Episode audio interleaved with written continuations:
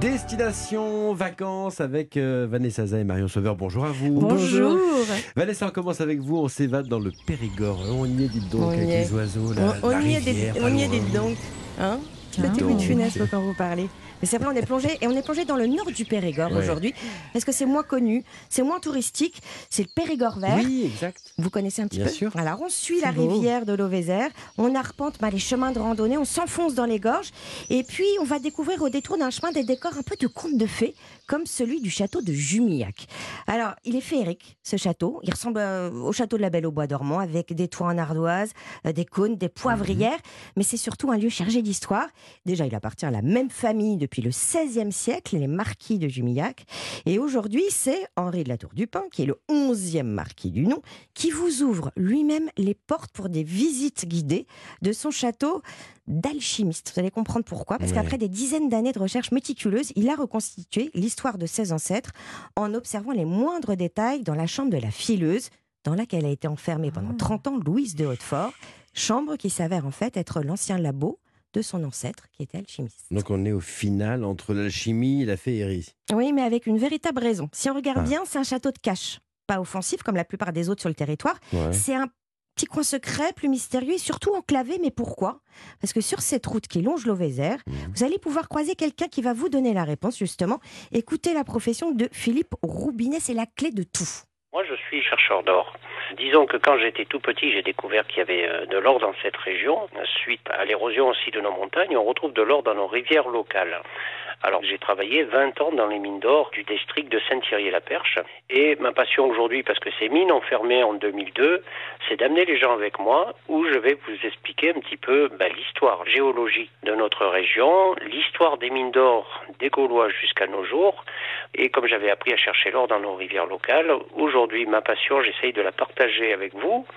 Et je vous amène à Rivière chercher ensemble comment fait un petit peu pour laver nos sables locaux et retrouver quelques paillettes d'or, des petites pierres semi-précieuses et apprendre toutes les curiosités autour de l'or et de la nature dans la rivière. Mais attendez, de l'or et des pierres semi-précieuses On va Exactement. devenir Alors, riche, Thierry. Bah, Attends, des, mais- des pierres semi-précieuses, il y a des grenats, il y a des, il y a des petits zircons. Ma- Marion, vous êtes prête là sa oui. valise. Et pour partir bah, sur les traces euh, de l'or, il faut réserver les sorties découvertes Ouais. auprès de l'Office du tourisme. Attention, le carnet de balles de Philippe se remplit très, très, très vite. Marion, d'autres activités peut-être ou pas? Ah bah oui. Bon, j'en Je ai suis une qui va vous plaire. Vous Ah. êtes claustrophobe ou vous n'êtes pas claustrophobe? Bon, allez, en Dordogne, tout le monde a déjà visité au moins une grotte. Bien Mmh. sûr. Mais pas sûr que vous l'ayez faite en première découverte avec une lampe frontale en vous faufilant dans des passages étroits, dans le noir, Ah dans le silence spéléo, là. et dans des grottes méconnues. Ouais, c'est le bon Eh moment bien, pour ça c'est possible. Oui, c'est le bon Marion. Bah oui, mais les gens savent pas pourquoi. Elle est enceinte, la petite. Ah ouais, bah voilà. Et donc c'est possible. Vous pouvez le faire avec un Je guide vais y arriver. chevronné. Et en côté. plus, avec vos enfants, vous irez plus tard. Ouais. Voilà. Et après, si vous ne voulez pas être sous terre, vous pouvez être perché en escaladant les falaises d'Exideuil. Ça aussi, c'est pour vous. Ah mais j'adore Bah les. Via Ferrata, Bah voilà, bah l'escalade, pour j'adore. C'est une région en ce moment, magnifique pour ça. Non, moment, hein. bien sûr. Hein bon, quelques bonnes adresses pour poser les valises. Alors, la Chartreuse du Maine à Cujac, à 20 Ouais. minutes de Hautefort. Des très beaux gîtes de charme avec un jardin privatif et des vélos à votre disposition. Sinon, le domaine de la Sablière à Tivier, à 15 minutes de Jumillac. Mmh. Et ça, ce sont des chambres d'hôtes euh, assez simples, très chouettes, dans une belle bâtisse au milieu d'un parc. Parfait, parfait. Marion, avec vous, tous les jours, on voit un produit de l'été. Et aujourd'hui, une des stars de l'été. Oui, c'est le melon. On est en plein dans la saison. Ça tombe bien parce qu'il est particulièrement riche en eau, ce qui le rend rafraîchissant et bien agréable pour les températures que l'on traverse en ce moment. Alors le melon n'est pas un fruit, même si on est nombreux à le déguster en dessert, c'est bien un légume Ah oui. de la même famille que les courges, les courgettes, celles des cucurbitacées. Il pousse sur une liane rampant le long du sol. À l'origine, il, il viendrait d'Afrique. Il était en tout cas cultivé dans l'Égypte ancienne. Les Grecs et les Romains le dégustaient salé, poivré et même vinaigré, figurez-vous. Oh. Et en France, sa culture se développe fortement au XVIe siècle. Ça vous tente pas le, le vinaigre sur le melon, Non, je vois. tout, non. Et particulièrement donc dans, dans le sud-est de la France. Ce sont des melons d'Anjou, de Touraine qui vont produire les melons pour la cour du roi Louis XIV. La variété la plus produite en France aujourd'hui, c'est le melon charentais. Mmh. C'est bien une variété, attention, hein, pas un melon qui pousse en Charente. D'ailleurs, on trouve souvent des melons charentais originaires du Maroc ou d'Espagne. Il faut se méfier. Mmh. On l'aime juteux et sucré, hein, ce melon. Et pour bien le choisir, il y a plusieurs techniques. D'abord, on le soupèse. Plus il est lourd, plus il contient de sucre. Ouais. Ensuite, on regarde son pédoncule, donc sa petite queue hein, qui doit être craquelée. Ah, c'est bien. Mmh, mmh. Et il doit sentir bon, mais pas trop fort, sinon il risque d'être trop mûr. Et là, c'est pas bon du tout. Non, il faut faire travailler tous ses sens avec le melon. Bon, alors comment vous nous proposez de le, le- le déguster ce melon? Une petite salade de melon, est-ce que ça vous tente? C'est bien ça, moi je peux faire. Bon, recette fraîche et toute simple, Ouais. vous allez voir. Ouais. On commence par découper le melon en deux avant d'évider chaque demi-melon. L'idéal, c'est d'utiliser une cuillère parisienne pour faire des petites billes de melon. Sinon, une simple petite cuillère peut faire l'affaire. D'accord. Dans C'est un- quoi une cuillère par, par ici Justement, c'est une cuillère ronde euh, qui permet de faire des billes. D'accord. Oui, je vois. Dans un saladier, on mélange les billes de melon avec du magret de canard séché qu'on va découper en petits cubes et on y ajoute quelques feuilles de basilic. Et hop. On arrose le tout d'huile d'olive et hop, comme vous dites, on dispose la salade de melon dans les demi-melons vides.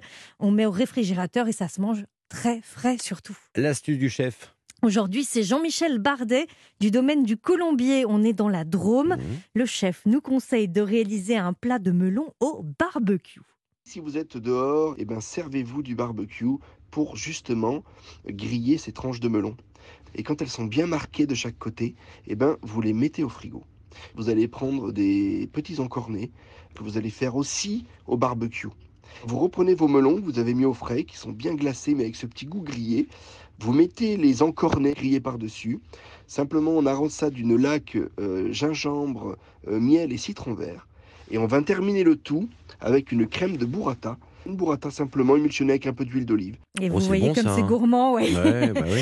Au domaine du Colombier, donc à Malataverne dans la Drôme, Jean-Michel Bardet propose tout cet été le melon en dessert, en deux assiettes et qui rappelle le calisson de Provence. Un côté euh, un soufflé aux amandes, de l'autre un sorbet de melon accompagné d'une marmelade de melon aux agrumes. Alors peut-être une deuxième adresse. à Oui, parisienne cette fois, euh, chez l'incroyable chef pâtissier et chocolatier Jacques Genin, qui propose tout cet été un sorbet au melon, du melon cueilli à maturité, un sirop de sucre, rien d'autre, le mélange turbiné minute. Une adresse vraiment à visiter chez Jacques Genin.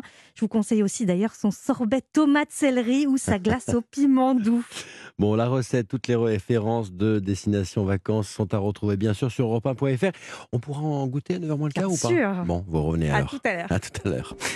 Allez, à suivre dans votre matinale été sur Europe 1, le conseil lecture de Stéphane Place, Clara Luciani et le journal de 7 heures, reportage à Saint-Étienne-du-Rouvray, près de Rouen, 6 ans après l'assassinat du père Hamel. Et puis la taxe d'habitation qui flambe pour les résidences secondaires. On vous accompagne avec plaisir jusqu'à 9h. Ne quittez pas, on revient. Thierry Dagiral, Votre matinale info sur Europe 1.